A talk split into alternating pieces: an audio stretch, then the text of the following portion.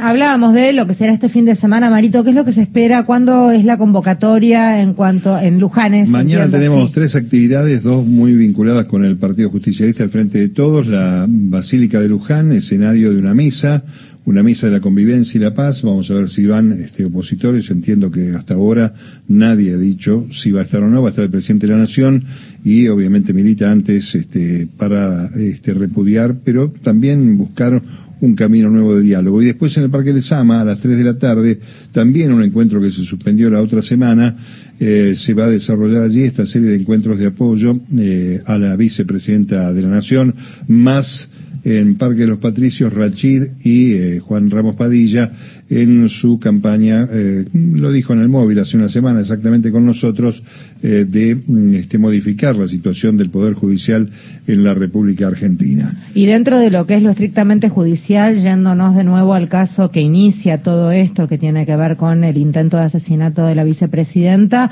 hay un archivo encriptado del celular de, de, ella, de Brenda Uliarte, que parece ser que es clave, más una bolsa que un exnovio llevó a la policía, porque es una bolsa que esta chica deja en la casa del exnovio una vez sucedido todo, todo este hecho. Es la bolsa que llevaba en el día del atentado. La famosa bolsa blanca. Exactamente, y fue y la dejó en la casa de un exnovio. Y, y, cuando vio todo el desastre, agarró la bolsa y dijo, chicos, tengo esto, tomen. Y sí. Esa carpeta encriptada la abrieron. Este, por allí está también alguna explicación, hay una mirada hacia arriba, ¿no? De este grupo. Sí, todavía no trascendió qué hay ahí adentro porque están teniendo un secreto de sumario como para que no se les eh, escape nada que pudiera ser importante. Es que además si son más de cinco personas, Federica, hay que evaluar que esa gente tuvo, más allá de la logística, eh, alguna asistencia o una forma de recuperación económica porque tuvieron que dejar sus actividades, el tema de los copitos supongo que no da este, margen como para este, pasar la noche, comer, eh, vivir durante estos días que se dedicaron a este tema. Mm, déjame irme al Caribe un segundo, porque hay reacciones diversas en el Caribe respecto de la muerte de Isabel II y la asunción de Carlos III. Por ejemplo, el caso más llamativo es el de Cuba, donde el presidente Díaz Canel eh, dispuso eh, un duelo nacional hasta las cero hora de hoy con la bandera media hasta, una visita que hizo el príncipe Carlos con Camila. La reina no fue nunca, a Cuba estuvieron Camila y. Llamativo, uno no esperaría que Cuba decretara una jornada así, ¿no? Y este contraste, ¿no? Porque los otros eh, países, ex colonias o colonias este, vinculadas a la comunidad británica, no están muy de acuerdo con eh, Carlos III, así se manifestó, por ejemplo, el primer ministro de Jamaica. Bueno, dos impactos distintos en el Caribe respecto de esta, de este fallecimiento y de la asunción del rey Carlos III.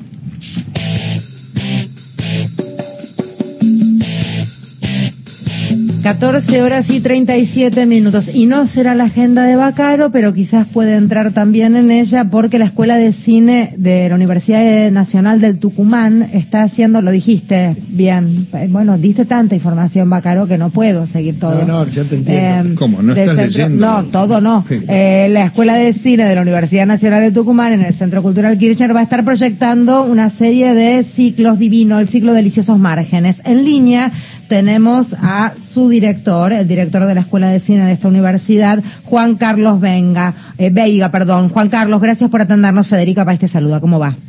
Hola Federica, ¿cómo estás? Muy buenas tardes para vos, para toda la mesa y la audiencia, por supuesto, de Radio Nacional. Em, a ver, ¿desde cuándo eh, existe la Escuela de Cine de la Universidad de Tucumán?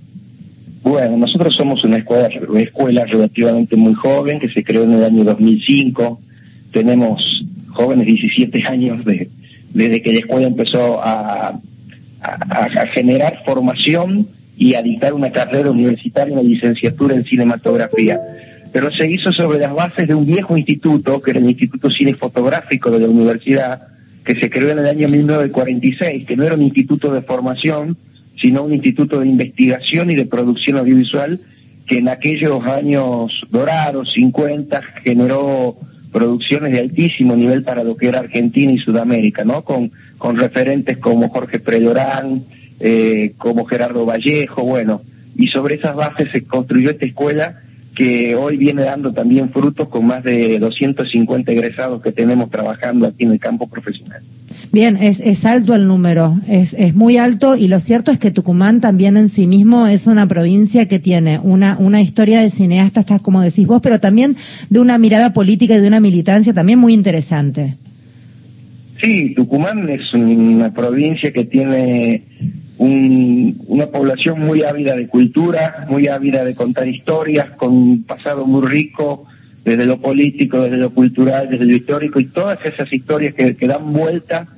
Eh, los chicos y, y, nuestros realizadores quieren llevarlo, tienen mucha pasión por llevarlo a las pantallas y así lo vienen haciendo hace muchos años, a pesar de no haber una escuela universitaria de cine antes de 2005 había grupos de realizadores audiovisuales y es como vos decís, es transformar todo ese bagaje mm. eh, en, en, imágenes, ¿no? Que lo que se viene haciendo. Eh, decíamos, muchos egresados y habitualmente, ¿qué nivel de, de estudiantes tienen en, en, la, en la Universidad Nacional? ¿En qué nivel, en qué sentido? Perdón? En cuanto a qué, qué volumen, qué cantidad de pibes hay por curso, como para entender un poco cómo está diagramada la carrera.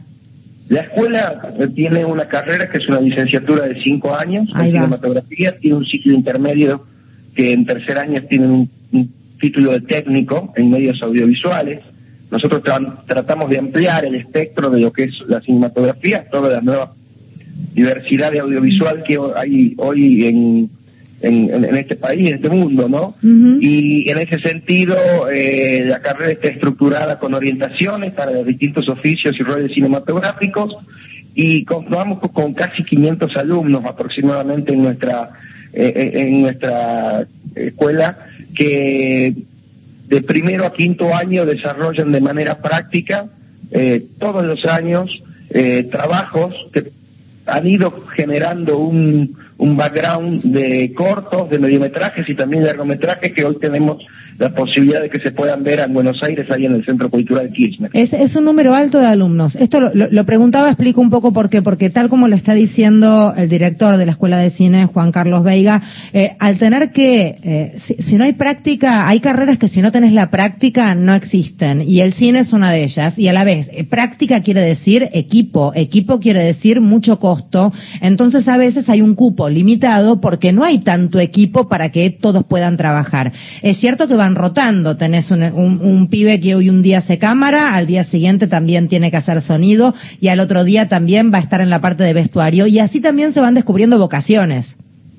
Sin duda, los chicos llegan todos con el curso de iniciación que en principio era restringido a 60 personas, por esto que muy bien describiste, pero hace ya unos 3, 4 años que lo hicimos abierto de manera irrestricta, que se duplicó la matrícula y tenemos estos inconvenientes. Por suerte la tecnología hoy es más accesible, uh -huh. hoy se obtiene muy buena calidad de, de, de, imagen desde un mismo celular hasta un equipo de bajo costo, se puede editar en una, en una portátil, hay, hay beneficios de la tecnología, pero por el otro lado también la tecnología es cruel que te va eh, comiendo con sí. obsolescencia. Sí, ¿no? que queda viejo muy, más rápido, cada vez más rápidamente, eso es una locura tal, también. Sí. Tal cual, tal cual, pero lo que te decía es que cuando se describen todos vienen con la idea de ser director claro. y a lo largo de la carrera sí. van descubriendo la, los distintos oficios, los distintos roles, mm. lo apasionante que puede ser ser un, un director de sonido, eh, hacer fotografía, eh, ser montajista, bueno, entonces eso lo van, eh, lo va cada uno asimilando a lo largo de la, del trayecto curricular. Um, y deliciosos márgenes, ¿qué hay? ¿Qué material hay allí? ¿Qué se puede ver en el CCK? Bueno, esto es una propuesta maravillosa que gestionó Benjamín Ávila, el cineasta eh, tucumano porteño, diría yo, porque tiene el corazón dividido, que es uno de los docentes de nuestra escuela y que posibilitó que tengamos acceso a, a este espacio de 17 a 19 horas todos los sábados, donde se vio el día de apertura, el sábado pasado, un documental maravilloso que se llama Camino Mailín, que es una tesis de alumnos de nuestra escuela, un documental realmente muy, muy bien contado, eh, que se lo vio a esa llena.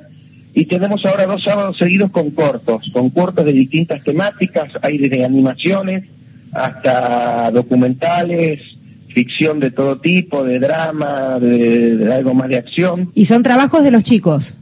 Todos son trabajos eh, realizados en el marco de la currícula de nuestra bien, carrera. Bien. Generalmente trabajos de tesis de licenciatura. Juan Carlos, un placer enorme charlar contigo. Beso enorme a todos los pibes y a todos los docentes y no docentes que forman parte de esta escuela de, cine que es tan importante, eh, no solo en la provincia, sino para el país. De allí saldrán los próximos cineastas, así que felicitaciones.